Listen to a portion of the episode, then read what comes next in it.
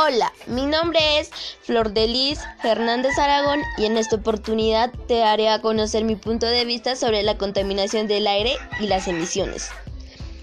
Como sabemos, la contaminación del aire científicamente es una mezcla de partículas sólidas y gases en el aire. Las emisiones de las partículas sólidas y gases químicos gases en el aire, las emisiones de los automóviles y las compuestas químicas de las fábricas, el polvo, el polen, las esporas de humos que pueden estar suspendidas como partículas.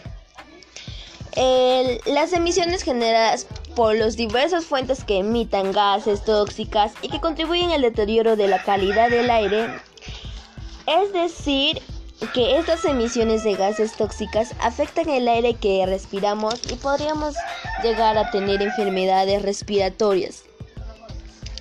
A causa de esto, por eso nosotros debemos de saber qué tipo de contaminantes podemos encontrar y cuáles son esos tipos de emisiones. Por ejemplo, contaminante primario. ¿Qué significa contaminante primario? Sustancias emitidas directamente a la atmósfera por una fuente de emisión determinada. Contaminante secundario. ¿Qué significa contaminante secundario? Que son sustancias que resaltan de reacciones en la atmósfera entre contaminantes primarios y otras sustancias químicas. ¿Qué significa emisión? Emisión significa vertido de sustancias contaminantes a la atmósfera. Las fuentes de emisión pueden agruparse en cuatro categorías principales. Por ejemplo, Fuentes fijas. ¿Qué significa fuentes fijas? Que son mm, una fuente de emisión que no se traslada manteniéndose en un solo lugar. Ejemplo, chimeneas industriales, fogata, entre otros. Fuentes móviles. ¿Qué significa eso? Que, que son emisión que puede trasladarse con facilidad emitiendo contaminantes durante su recorrido. Ejemplo, automóviles, camiones, aviones, etc. Fuente de área. ¿Qué significa fuente de área? Que incluyen una o varias actividades distribuidas en una área determinada. Ejemplo, comercios, casas, entre otros. Fuentes naturales. ¿Qué significa fuentes naturales? Que son aquellas que no provienen directamente de actividades humanas y son emitidos por los fenómenos como la emisión de dióxido de carbono.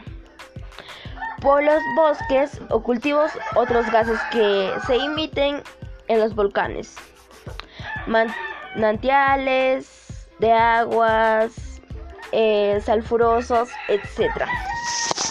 Bueno, Espero que todas las personas tomen conciencia sobre este gran problema que tenemos en nuestro país.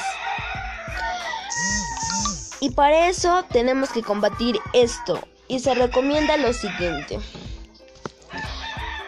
Usa, trata de conseguir una bicicleta y evita utilizar un automóvil propio, solo en casos de que sea necesario.